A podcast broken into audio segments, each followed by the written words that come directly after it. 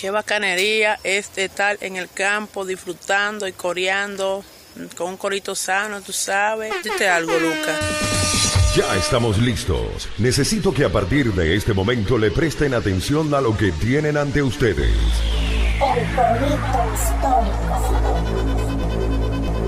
Panas y bellas damas, sean bienvenidos todos a un nuevo episodio de El Corito Histórico, el podcast donde te contamos la historia de Venezuela de una forma clara, concisa, amena y entendible. Es decir, como no te la contaron tus lamentables profesores de historia de Venezuela del bachillerato, que son la razón por la cual terminaste votando por Chávez.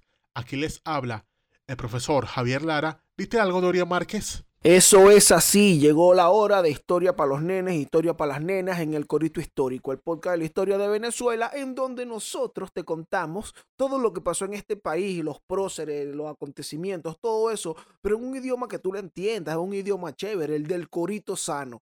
Así que háblales tú ahí, Manao. Así es, así es, así es. No olviden tampoco que el Corito Histórico es el podcast que te enseña y si te descuidas, también te preña, pero solamente si tú quieres, bella dama. Solamente si tú y yo lo deseamos, porque no hay una cosa por la que nos guste abogar más que por las relaciones sexuales consensuadas y consentidas por el consentimiento.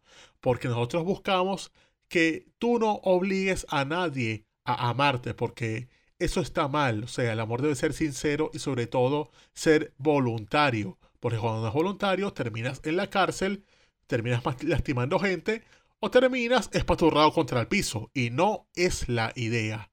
Igualmente, como dicen nuestros ídolos del vallenato, como Diomedes, Silvestre, Jorge Celedón, las cosas salen bien es solamente cuando se hacen, pues, consentimiento.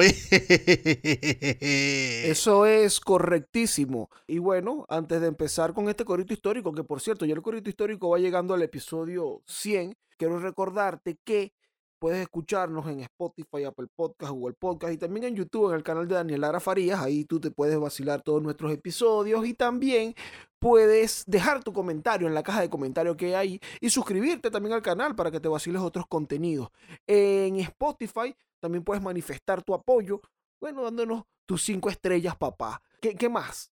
Tenemos también la página web www.elcorizohistórico.com donde pueden descargarse los episodios directamente a sus dispositivos en caso de que tengan una conexión de internet eficiente.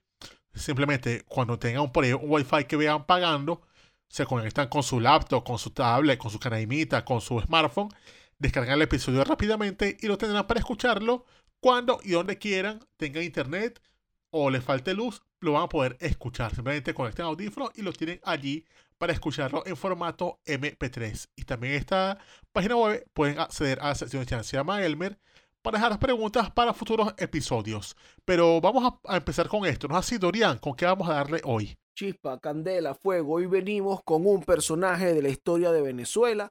Mira que después de estudiarlo a mí me pareció muy interesante, tiene muchas facetas, también se robó unos reales por ahí. Y bueno, hoy vamos a revisarlo, ¿vale? Vamos a hablar hoy de el general Joaquín Crespo. Oye, sí, porque este es, bueno, lo traes tú a colación, o sea, tú estuviste insistiendo por semanas y bueno, era momento. Porque si bien es el típico caudillo molesto del siglo XIX, tiene unas curiosidades que vale la pena resaltar y sobre todo rescatar para la historia. Lo primero es que este hombre se llamaba, o sea, un nombre largo, se llamaba Joaquín Sinforiano de Jesús Crespo. Imaginen ese nombre. Obviamente, desde el arranque algo olía mal en Dinamarca, como diría William Shakespeare en Hamlet.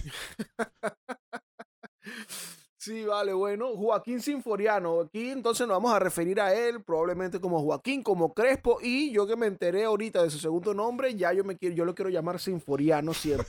Tú sabes que él nace en un pueblo llamado San Francisco de Cara, eh, en el estado de Aragua, es un pueblo que ya no existe. Ah, no. Porque, no, ese pueblo ya no existe porque eh, desapareció con la construcción de la represa de Camatagua. Pero Ah, entonces, eh, Joaquín Crespo crece realmente. Él nace el 22 de agosto de 1841. Por cierto, 22 de agosto es el nombre de un barrio allá en Carúpano, así que puede tener que ver con el hecho de que Joaquín Crespo haya hecho algunas cosas. Pero mira, este señor crece realmente en un pueblo llamado Parapara, en Guárico. ok.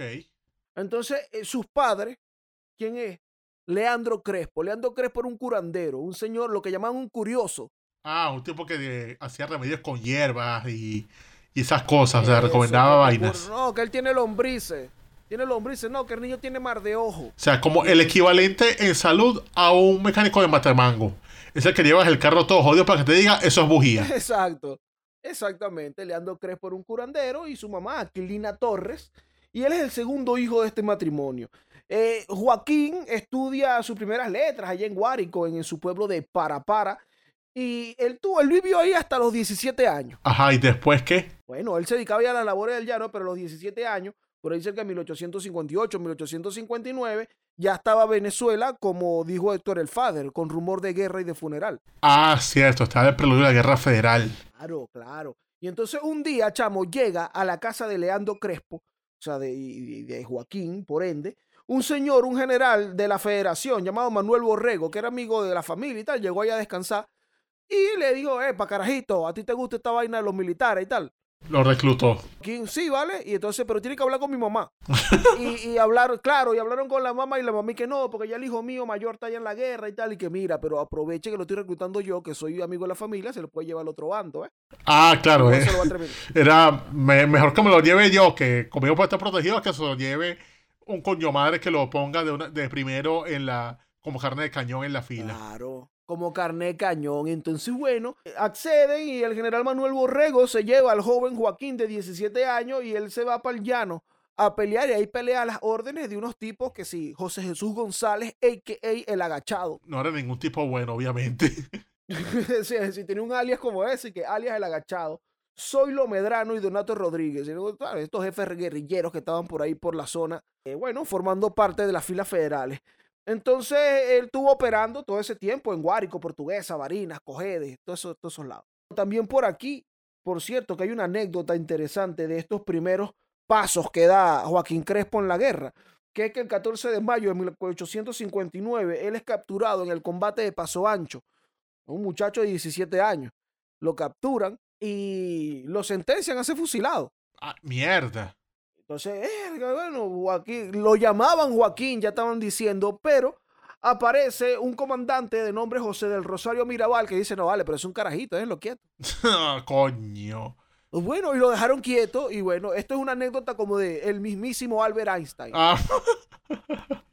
sí, similar a otras en la historia. O sea, algo así también pasó, por ejemplo, el 4 de febrero con Alicia Lotaiza. Algo similar. Ah, bueno, imagínate. estuvo a al borde de la muerte y, y si no es porque una enfermera lo salvó, bueno, no, te- no habríamos tenido ese coño madre robando todo lo que se robó. Pero Vale, eso es otro, siendo- eso es otro costal. Eso está bueno para las pastillas de memoria. Háblale a Daniel Lara. Coño, claro. Mira, eh, eh, tú sabes que Joaquín, bueno, él sigue en, lo, en la guerra. Y la guerra federal termina en 1863 con el triunfo, obviamente, del bando federal, en donde Crespo, bueno, y él estuvo sus cuatro años peleando. Y cuando él regresa a su pueblo a los 22 años, ya es el general Joaquín Crespo. Verga, o sea, el carajo.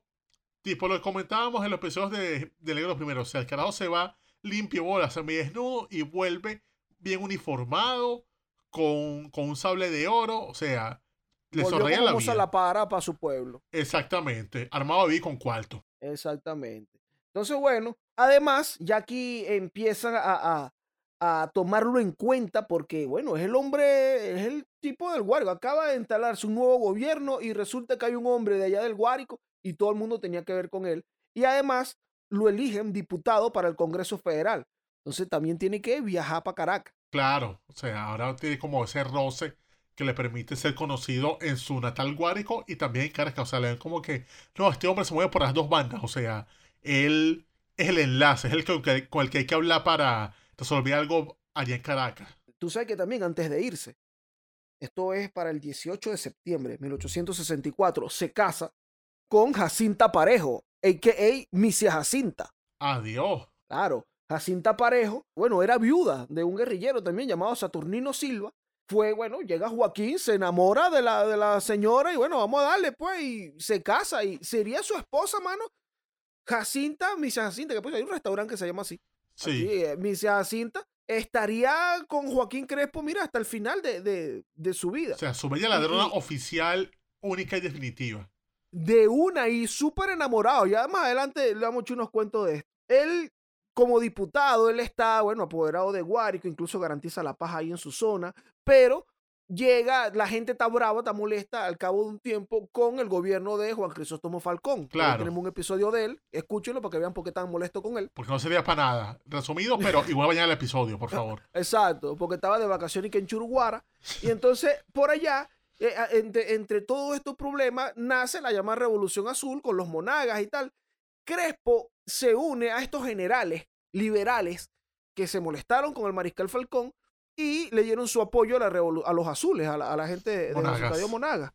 Claro, pero ¿qué ocurre? Que Monaga ya venía muy viejo y él muere antes de, de- de las elecciones y de poder ser presidente y empieza esta pelea entre su hijo José Ruperto Monaga y el sobrino Domingo Monaga y Joaquín Crespo dice, ah, no vale, sea marico, este muchacho marico aquí peleándose por eso. Claro, él habrá dicho. serio. Yo, yo, yo me vine aquí con un tipo serio, o sea, con un taita como era Monaga. Yo voy a dar ahora una pelea de culicagados. ¿Qué vaina es esta?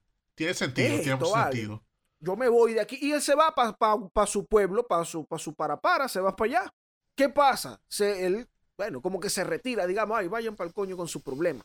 Pero aquí en Venezuela o en, esa, en esta historia, siempre es un tema de río revuelto y siempre hay un pescador por ahí Hmm.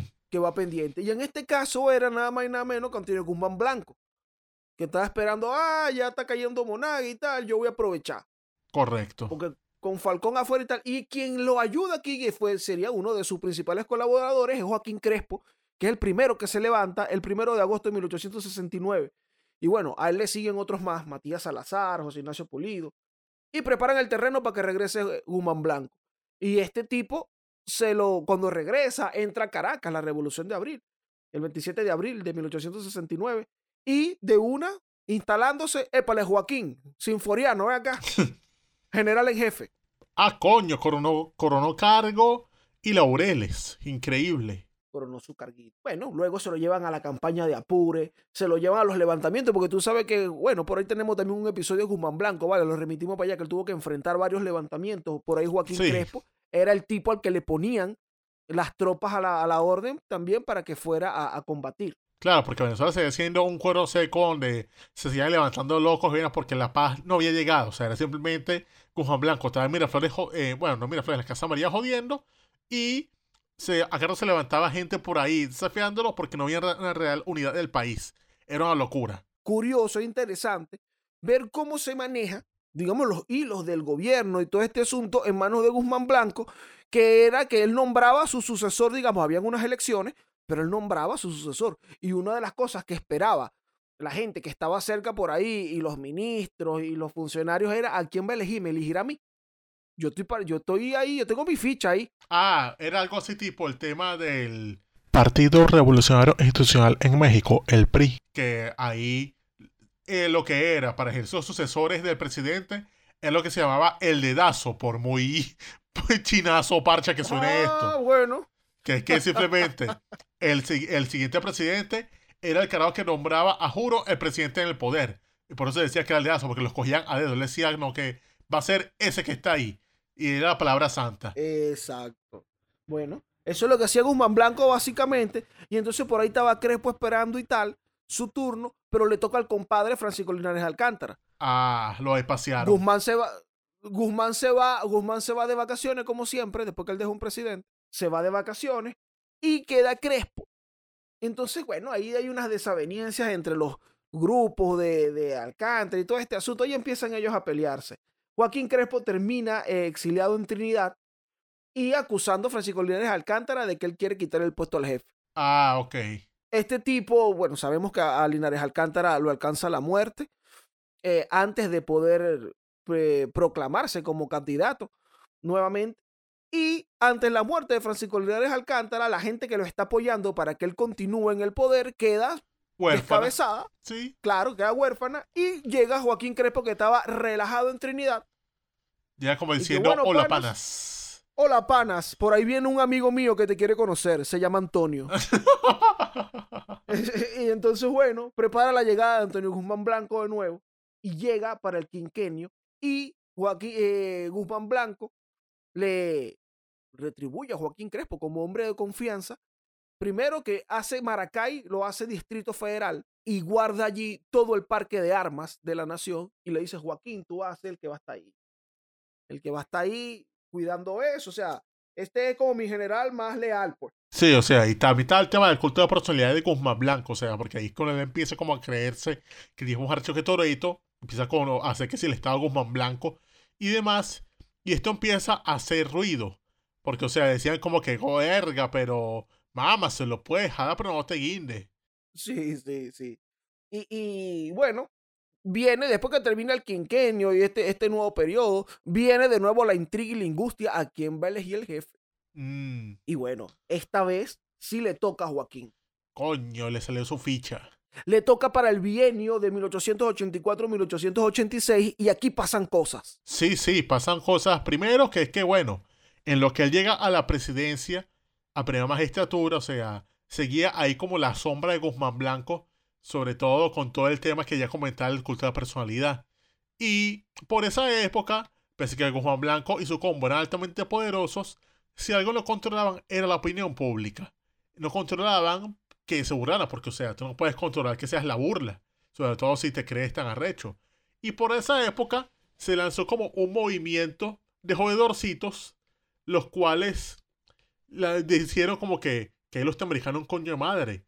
Ilustre es este carajo que llamamos Francisco del Pino y Lamas. A, a ver, ¿quién es ese? Bueno, Francisco del Pino y Lamas, si lo podría comparar con alguien, era algo así, bueno, siento que esto es como un poco ofender a nuestro juglar de Petare, pero lo tenían algo así como un juglar. Sí, el tipo era un tipo que era de profesión sombrero, o sea, el tipo hacía sombreros, pero también el tipo tenía un problema que es que el pana se creía un poeta y se creía el poeta richísimo, o sea, el tipo creía que él era el, alfa y no llegaba ni a Rochi RD, una vaina así. Pero entonces la vaina es que le escribía poemas y entonces la, gente que lo veía decía como que, ya va, esta ahí no tiene sentido, pero coño, este coño da risa. Yo creo que este carajo es más arrecho que Guzmán Blanco, o sea, vamos a hacerlo presidente, ¿vale? Entonces los carajos se lanzaron, o sea, alquilaron un teatro, el Teatro Caracas, y el día 14 de marzo de 85 lanzaron una vaina donde coronaron el escenario a Del Pino, es decir, fue algo así como el acto de Zapata presidente de los 80 en Venezuela. Entonces aquí lo que pasó fue Mm, ok, que ok.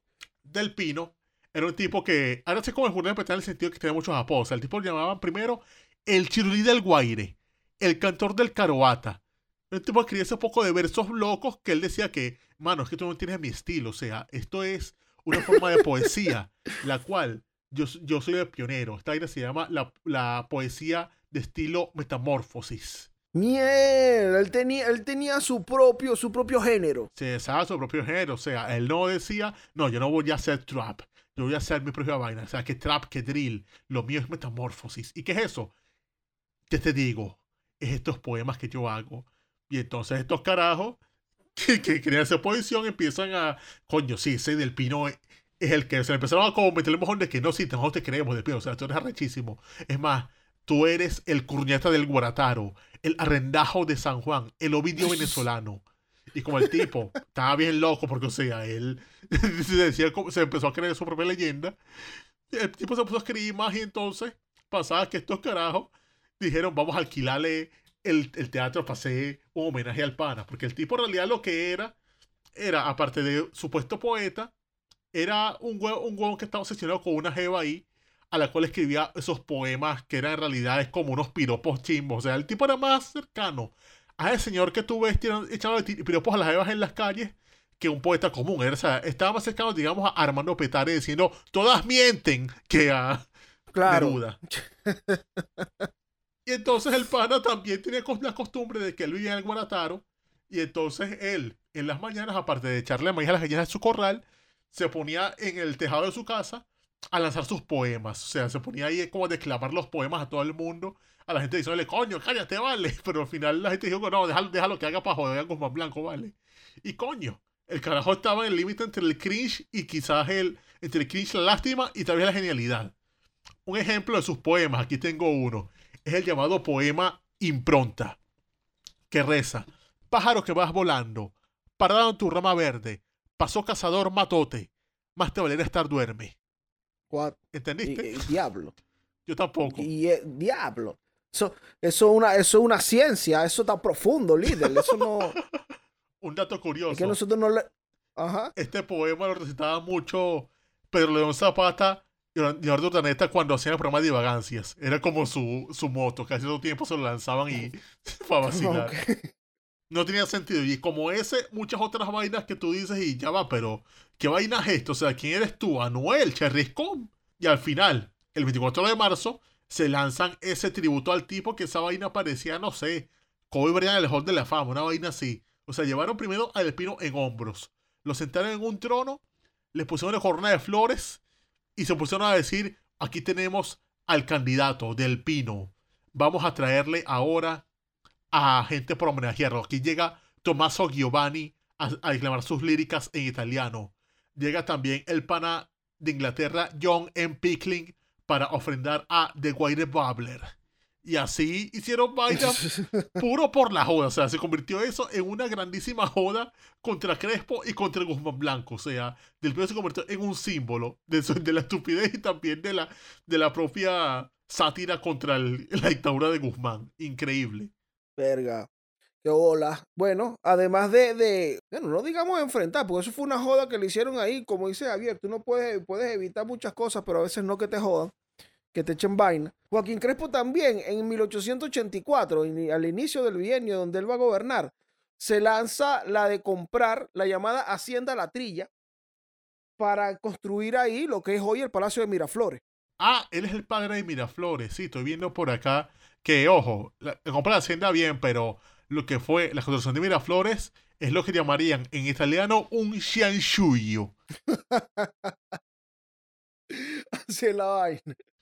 Sí, o sea, primero porque eso se construyó en un tiempo nivel, ¿cómo sería? Ah, comparándolo con tiempos de hoy, el estadio de los Tigres de la Guaira en Macuto.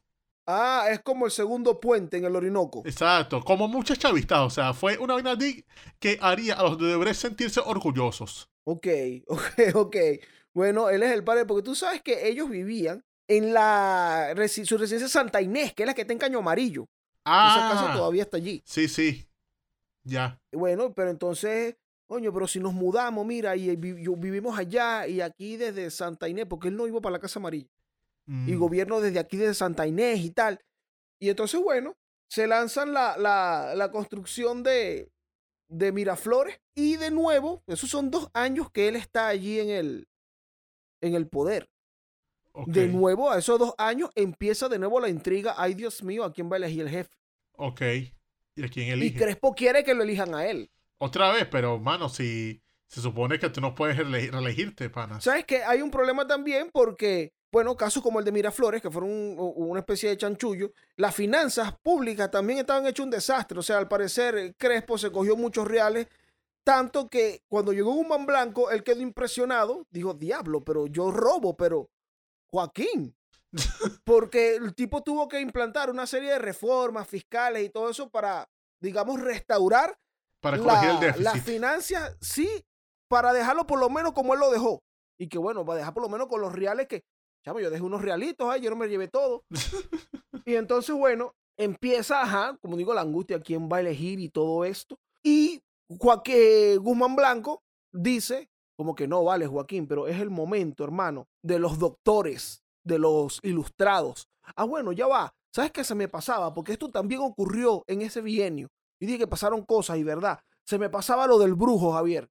El brujo de Dor. Ajá, eh, era básicamente un brujo de Dor. Mira, Telmo Romero, Javier, voy a hacer este inciso aquí, porque de verdad que an- antes de, de la llegada de Guzmán y yo de nuevo la, la- la intriga de quién va a elegir, está lo del brujo. Durante este bienio de, de Joaquín Crespo, aparece por ahí un tal Telmo Romero. ¿Quién es ese panas? Telmo Romero, un gocho, tipo de, de, de Tache, saludo, saludo al gocho de WhatsApp, hablando de gocho. Es un tipo que está allá en el Táchira y dice que él fue para la Guajira a un viaje y allá él le cayó bien a los indios y él aprendió los secretos de la medicina indígena. A verga, o sea, le confiaron él, ancestrales a él. cuando volvió, eso, eso se lo confiaron a él. Y entonces, eh, cuando él regresó, él empezó como a, a ser curandero y entonces le llevan a los carajitos para el mal de ojo, para las lombrices y todo eso. De pronto, con esta fama que él agarra, haciendo esto, esta, esta, esta labor, él escribe un libro. Digo, yo voy a mi recetario de los remedios que yo hago. Entonces, en este libro llamado El Bien General, él ponía ahí su recetario, que eran remedios caseros, tradicionales, normales, combinados con sus llamados secretos indígenas y unas invenciones de él. Entonces, bueno, esto lo publican allá en los Andes en 1883, pero el libro logra llegar, de alguna, bueno, se publican unos 100 ediciones realmente. No, no tiene mucho alcance. Telmo Romero decide, no, yo me voy a meter en un negocio con un ganado y tal, para traerlo para acá. Y se mete en un peo. Y entonces en ese peo del ganado, él va a buscar a un carajo, un ministro de Guzmán Blanco, que, de, disculpa, de Crespo, que él conoce. Y este lo remite a Joaquín Crespo. Y Joaquín Crespo, no, yo te voy a presentar a mi abogado y tal. Ok. Joaquín era ministro todavía en ese momento. Cuando Joaquín Crespo llega al bienio de, de, de, su mandato, Telmo Romero, en esa entrevista que ellos habían tenido, que él le dio su abogado y tal, le entregó un libro de él. Mira, aquí te entrego el libro mío. Coño, Joaquín Crespo quedó curioso la vaina. Y dice, cuando él llega a la, a la presidencia, digo, llámeme a ese, a ese tipo, a ese Telmo Romero, porque a Jacinta también le gusta el libro. llámeme a ese, a ese Telmo Romero para acá, para ver qué es lo que es. Porque además Telmo Romero estaba publicando anuncios en el periódico que, donde él decía que él tenía métodos únicos para la curación radical de la tisis, la sífilis, las hemorroides y también si el gobierno quería hacer algún tipo de contrato, convenio con él, él podía curar a los enajenados, o sea, a los locos, a los enajenados mentales y a los, a los leprosos. Mano, Telmo Romero básicamente eso, esas pintas que está, que están allá en Caracas que dicen cura para la psoriasis. Llama este número. Exactamente. Eh, eh, él empezó a publicar una vaina así. La vaina fue, el punto es que el gobierno sí quiso celebrar el, el contrato porque Joaquín Crespo le pareció genial. O sea, creyó eso. O sea, dijo, eh, hizo la de Maduro. La de, no, que vamos a curar el COVID con las gotas de agua dulce estas que creó el doctor Cilantro. Era su propio doctor Cilantro y además Joaquín Crespo dice, cha, mi papá era curandero también, es un vergatario como mi papá. ¿Qué hace? El 13 de agosto de 1884, no, disculpe, el 1 de julio, primero de julio de 1884, nombran a Telmo Romero director del Hospital de Leprosos de Caracas y del Hospital de Enajenados Mentales de los Teques. ¿Y con qué mérito? O sea, ese bicho ni médico es. Bueno, porque él dijo que él podía curar eso y Joaquín Crespo tenía su libro. Ah, Dios santo. Fíjate esto, el contrato que le hacen, según su contrato, él tenía que curar en cuatro meses a los locos que estaban en el primer periodo de la enfermedad y en ocho meses a los que estaban en el segundo periodo. Iba a ganar 460 bolívares, pero le daban un bono de 2.000 bolívares por cada enajenado mental o leproso que curara. Ah, entonces, eso le da razón para decir, no voy a curar loco que jode para ganarme mis diales. Ah, bueno, y, y, y, y leproso. Y entonces resulta que eso es en julio, ojo, que él lo hacen director. Para agosto de 1884 y en diciembre de 1884, Telmo Romero ya había cobrado 82 mil bolívares respectivamente por curar a unos enajenados y había cobrado 70 mil bolívares por curar a 35 leprosos. Ya va.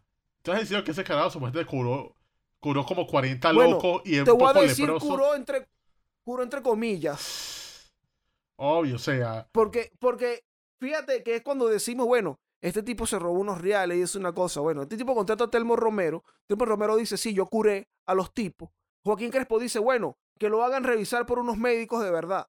Y los médicos dicen, no, no, no, eso está, mira, curadito.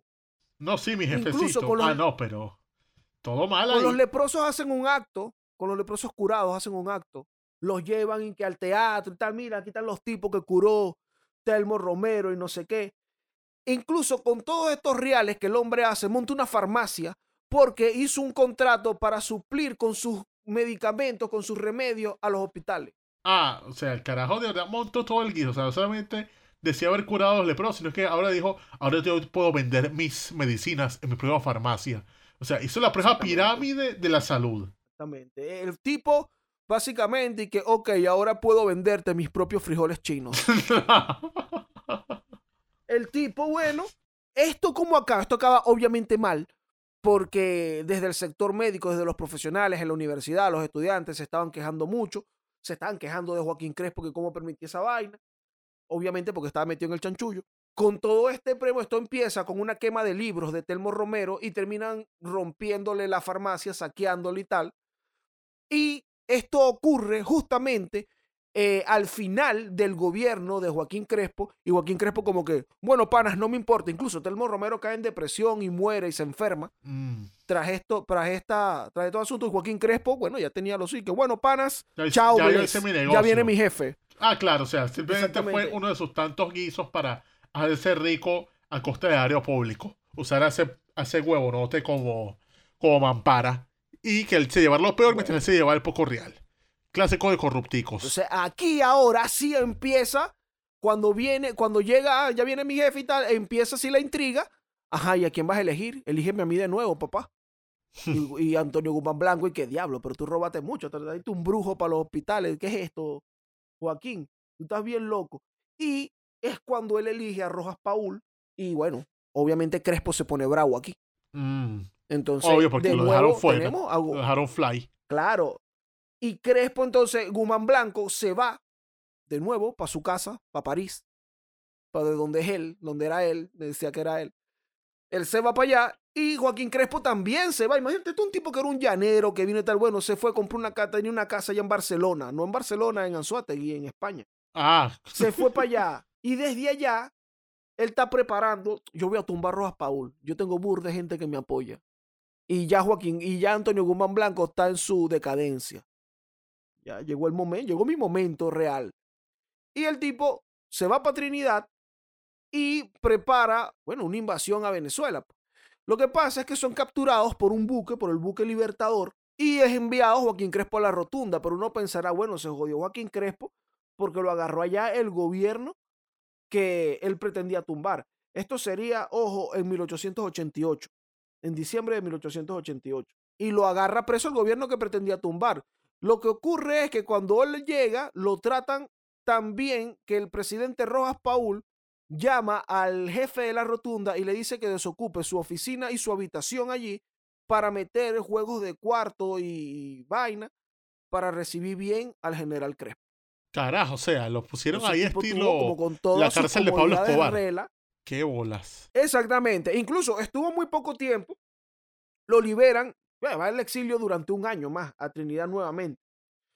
Y en el siguiente bienio, que es cuando está Anduesa Palacios, es que él dice, ahora sí yo voy a tumbar a, este- a estos tipos. Y es Ahora cuando llega lo de la revolución legalista. Exacto.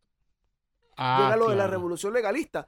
Que, que, por cierto, un datico ahí es, es Jacinta, Nicia Jacinta, quien prepara, quien hace las negociaciones con los comprometidos en la revolución. No era Joaquín Crespo, que no, no, hablen con Jacinta. Ah, carajo, o sea, era su mujer de verdad por ahí en la sombra.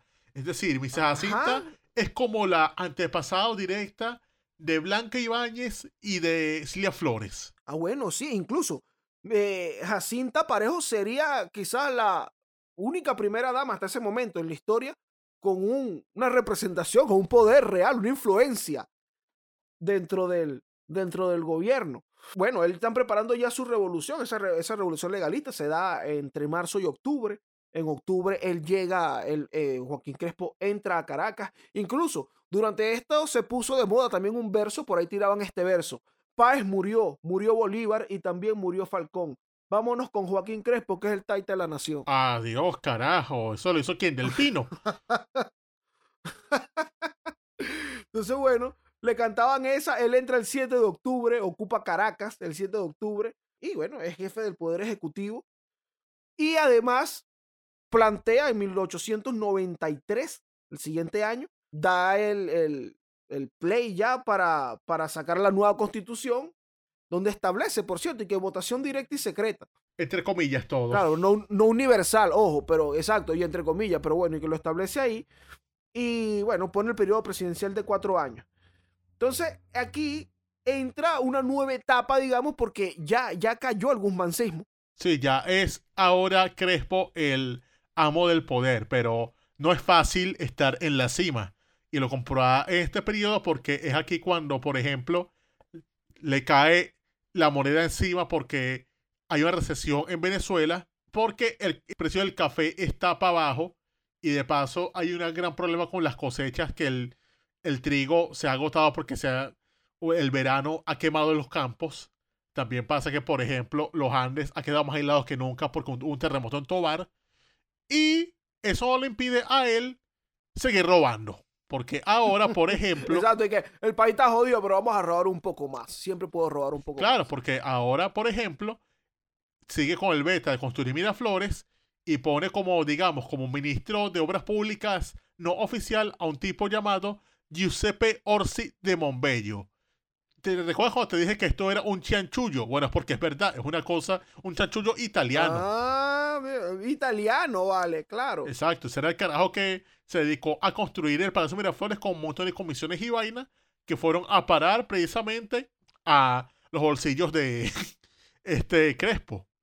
Y también, coño, Ahora, Javier, disculpa, disculpa que te interrumpa con esto. Lo, lo de Miraflores es interesante porque además es un chanchullo de persistencia, porque él lo empezó en 1884 en su primer gobierno y en 1896 cuando llega, bueno, vamos a retomar este chanchullito que tenemos aquí. 12 años exactamente, o sea, era una vaina Casi como 13 y una- toda una vida para robar. Y no vale. él tuvo oposición porque por esa época salió un personaje que vale la pena hablar posteriormente de él, llamado Manuel Antonio Matos. Este carajo que, banquero y todo eso, que a su vez era concuñado de Guzmán Blanco. Y aunque él empezó oponiéndose, este Crespo hábilmente lo llama al gobierno para un gabinete de entendimiento nacional. Matos acepta, pero lo que pasa ahí es que Matos le da unas propuestas, él no las cumple, o sea, lo pone como ministro de Finanzas, pero en realidad lo que pasaba allí es que lo puso como figura decorativa, porque no quería hacer nada que proponía este Matos. Él quería simplemente seguir robando. Y esa idea terminó fracasando porque, o sea, al fin y al cabo, todo el terminó cayendo encima a Matos y fue como que, ya, para esto me trajiste. No joda, chico. Y bueno, siguió robando Crespo. O sea, otra forma por la que robó fue haciendo, pidiendo un préstamo a un banco acá en Berlín, en Alemania. Pidió un, un crédito con el banco Disconto Gesellschaft, el cual era de 50 millones de bolívares de entonces. Pero era un crédito con alta tasa de interés y de esos 50 millones de bolívares, 2 millones eran para el que pidió el préstamo. Es decir, ¿para quién? Exactamente. Para un tal, para un tal Joaquín Thompson. Exactamente, para ese mismo panas. O sea, el tipo estaba robando, buscando métodos para robar. O sea, si no era con la construcción, era co- con, un préstamo hipotecando al país. Y mientras eso pasaba, también estaba el peo de la Guayana, de la. Porque fue por esa época en el cual el Tribunal de la Haya falló a favor de, de los británicos. Ok, claro. Que incluso los británicos, eh, eh, él tiene, eh, eso ocurre durante este gobierno de él, que los británicos están, intentan, o, o bueno, están eh, ampliando la línea limítrofe sobre el Cuyuní, La niña Schomburg. y ellos están ahí haciendo esto, ahí ocurre el conflicto y ahí va a parar, va a meterse el- los Estados Unidos, el presidente Cleveland, eh, invocando lo de la doctrina Monroe y tal, claro, invocando, mira, no, esto atenta contra los intereses de nosotros y bueno, eso se resuelve ya en las instancias entre los Estados Unidos y, bueno, se resuelve entre comillas, con el arbitraje de Washington. Pero tú sabes que te iba a decir que este, ese tema del empréstito, ese, ese tema es famoso, porque, bueno, fue escandaloso y, y, y- y define también una línea que me estoy dando cuenta mientras estamos conversando de esto, sobre el actuar de Joaquín Crespo a la hora de robarse unos reales, que es, por ejemplo, lo de Telmo Romero, el tipo, bueno, le jodieron la farmacia, se murió y tal, y él dijo, bueno, chao, bless. Con Manuel Antonio Matos también, todo el, lo que llaman el carro de mierda le cayó a él. Sí, es hábil Y para Crespo, chivos y que bueno. Buenos saludos. Y con el empréstito de 1896 ocurrió lo mismo porque eso él lo mandó a negociar con su ministro Brusual Serra. Este ministro hace todo esto y él es el que se lleva todos los palos del Congreso y todo eso y tal. Y fíjate que él estaba cobrando una, una comisión de 2 millones de ese empréstito y todo el carro, to- todos los palos se los llevó el ministro. Y esto no se descubre sino hasta después de su muerte, porque él lo deja en el testamento y que mira, por ahí hay 2 millones que me quedaron de comisión. O sea, hasta cínico es el hijo de puta. del 96. Hasta cínico, qué bastardo. O sea, estás ahí en. O sea, hay- él jodió un poco a gente en el camino mientras robaba. Que bueno, sí, la culpa es tuya, marico. Y él todo bien. Verga, qué bastardo. Pero por suerte para el país, esta robadera no duraba mucho porque la constitución indicaba que ahora venía una elección y ya Crespo no podía reelegirse. Pero en este caso no podía reelegirse, pero sí lanzar un dedazo, porque su- él había puesto de candidato a un ministro de él llamado Ignacio Andrade, que por cierto es como antepasado de nuestro pana Cris Andrade de Escuela de Nada. Ah, imagínate tú. Sí, sí. Oh, alguien ilustre. Exacto, o sea, bueno, Inés Andrade no. Cris es el ilustre de la familia realmente. No, Chris, exacto. Saludo a Cris. Pero efectivamente, este era el candidato del gobierno para sucederlo. La cosa es que Crespo no contaba con un candidato interesantísimo que había surgido. Un tipo llamado José Manuel Hernández, a quien llamaban el Mocho Hernández. ¿Qué es lo curioso con el Mocho Hernández? Pues aparte de que era mocho, es decir, había perdido unos dedos de una mano, el carajo se había lanzado una campaña electoral al estilo gringo, es decir, fue como, digamos, el hombre que inventó el casa por casa, el hacer mítines, o sea, es el primero que trajo esa cosa para Venezuela. Él subió cerro. Sí, subió cerro, se, se Ok. paraba en plazas a hablar, o sea, daba discurso, el carajo, o sea, tenía el don de la palabra. Le, le echó bolas a eso. Y entonces, coño, la gente decía como que, oye, pero ese tipo sabe hablar, o sea, era algo así como, como uno veía a Claudio Fermín en los 90. Ok. Lamentable, Claro. lamentable el comentario. Sí, sí, muy lamentable el comentario, pero ok, pero es divertido porque es verdad. La cosa es que este Crespo no podía con la oratoria de Hernández, pero sí podía hacer que robarse las elecciones. Robar porque era una vaina que sabía hacer. Claro, o sea, si eres bueno en algo, coño, hazlo, te puede funcionar de cualquier manera. O sea, era como. Robar era, digamos, su poder especial, era como su meteoro de Pegaso, el de Seiya en Caballero del Zodíaco.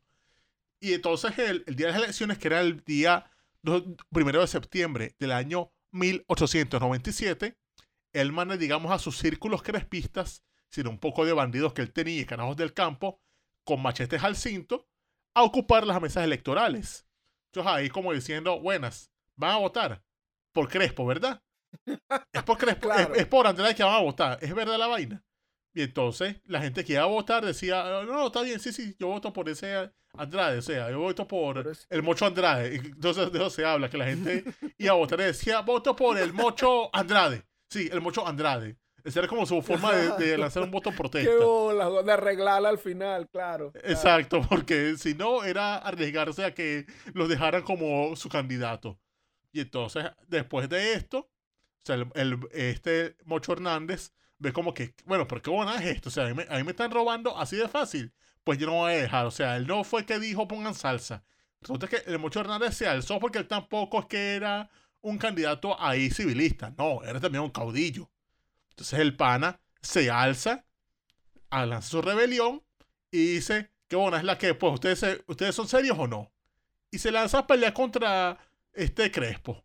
Claro, que e- esto, esto, es, esto es también muy divertido sobre la vida de Joaquín Crespo, bueno, sobre el final de la vida de Joaquín Crespo, porque vemos aquí que una situación en donde él, como, digamos, jefe de Venezuela, que tiene el poder, tiene un candidato ahí y él dice, tranquilo Ignacio, que yo voy a salir a resolver este peo de ese mocho y que mocho Andrade que está ahí levantado, yo eh, ese mocho Hernández que está ahí levantado, yo lo voy a resolver.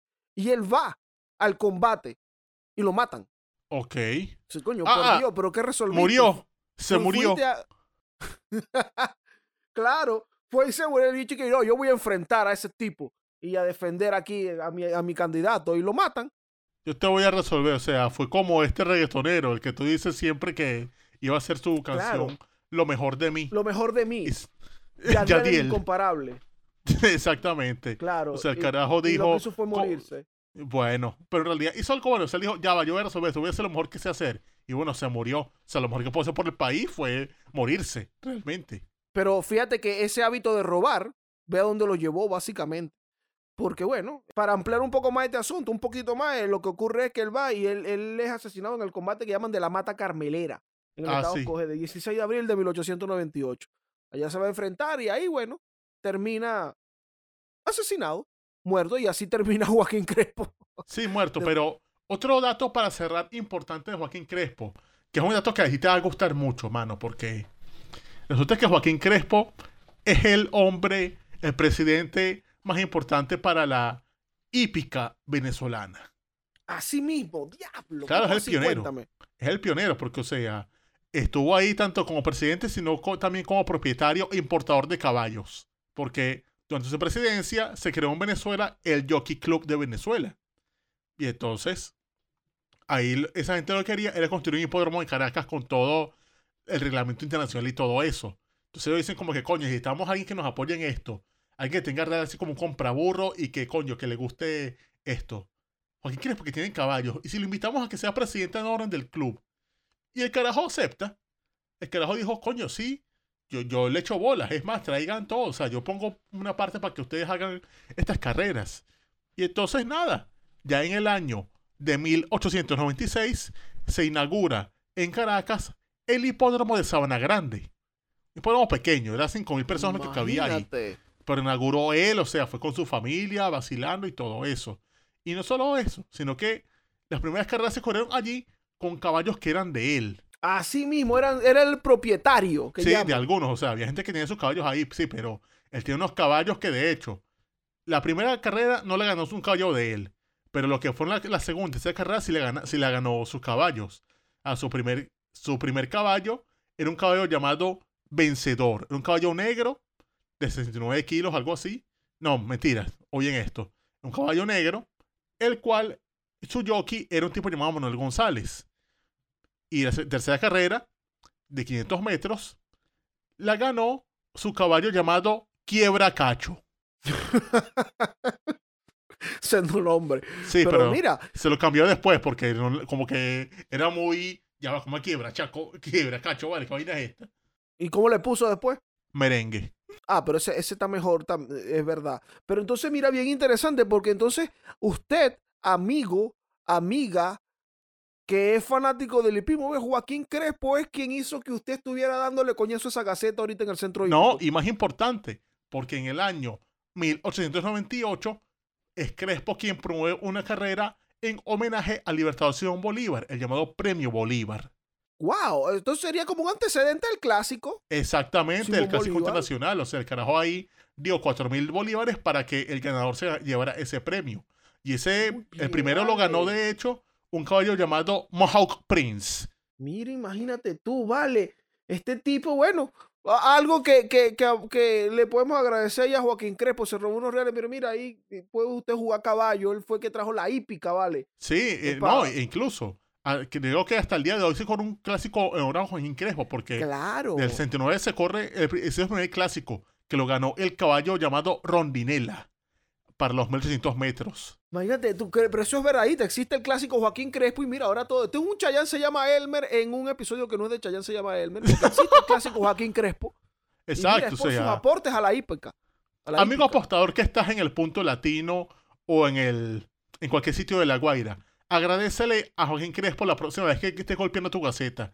Porque si, sin él, tú no estarías hoy siendo esa persona que deja pegado todo su sueldo en los caballos. Yo, yo quiero aquí, con aquí cerrar, con una anécdota también de, de Crespo, que por aquí tengo, que es con respecto a su mujer, porque yo dije al principio que él estaba bien enamorado de su mujer, de Jacinta. Ok.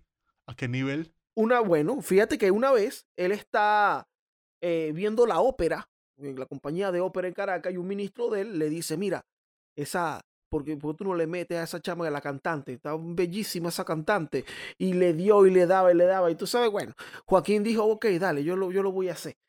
Y después regresó el otro día y le dijo al ministro, nada nuevo, nada distinto, igualito a Jacinta, ¿no? Ah, ¿para que yo me fui a- con esa mujer? Ya, yo me fui con esa mujer para allá y la mujer mía es igualito, eso es lo mismo.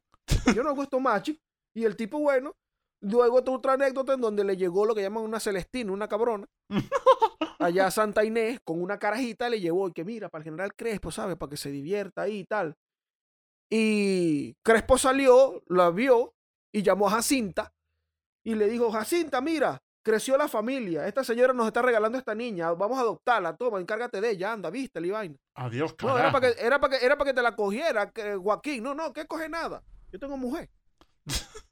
Oye, pero bueno, se peculiar daba ese unos reales. Sí, se robó unos reales, pero un hombre, mira, monógamo. Oye, sí, o sea, aquí sí dicen que no, que tienes que buscar los positivos. Bueno, pana, aquí está, o sea, era un tipo monógamo al 100%, que eso está engañando a su mujer, o sea, la, ladronazo, sí, eh, corrupto, roba elecciones, pero oye, fi- ese sí es real hasta la muerte, ese sí es un fiel a su un jeva. tipo fiel y amante del hipismo. Mira, bueno, ustedes ustedes deciden, ustedes ahora agarren y saquen ustedes ahí su balance sobre este personaje que le dejamos aquí. Ah, eso es, eso es. Creo que con esto concluimos este bello episodio de este hombre de grandes dimensiones, dimensiones de latrocinio y peculado, pero también de hipismo y fidelidad. ¿No es así, Dorian? Eso es correcto. Yo creo que nosotros llegamos al final. Y si tú te vacilaste este episodio del Corito Histórico, si te gustó, puedes manifestarlo ahí en el canal de Daniel Lara Farías, donde nosotros salimos en YouTube. Puedes eh, escribir ahí tu comentario en la caja de comentarios. Y bueno, ya tú sabes, como te dije al principio, si estás en Spotify, no da mis cinco estrellas, papá. Estamos en Spotify, en Apple Podcast, en Google Podcast. Eh, ¿Qué más? Ah, bueno, en la página, el coritohistórico.com. Y también, si tú quieres ampliar un poco sobre estos temas, ahí en la descripción del video están las fuentes que usamos. Así es, así es, así es. Pero bueno, panas, este fue el corto histórico de Joaquín Crespo. Me quité ya.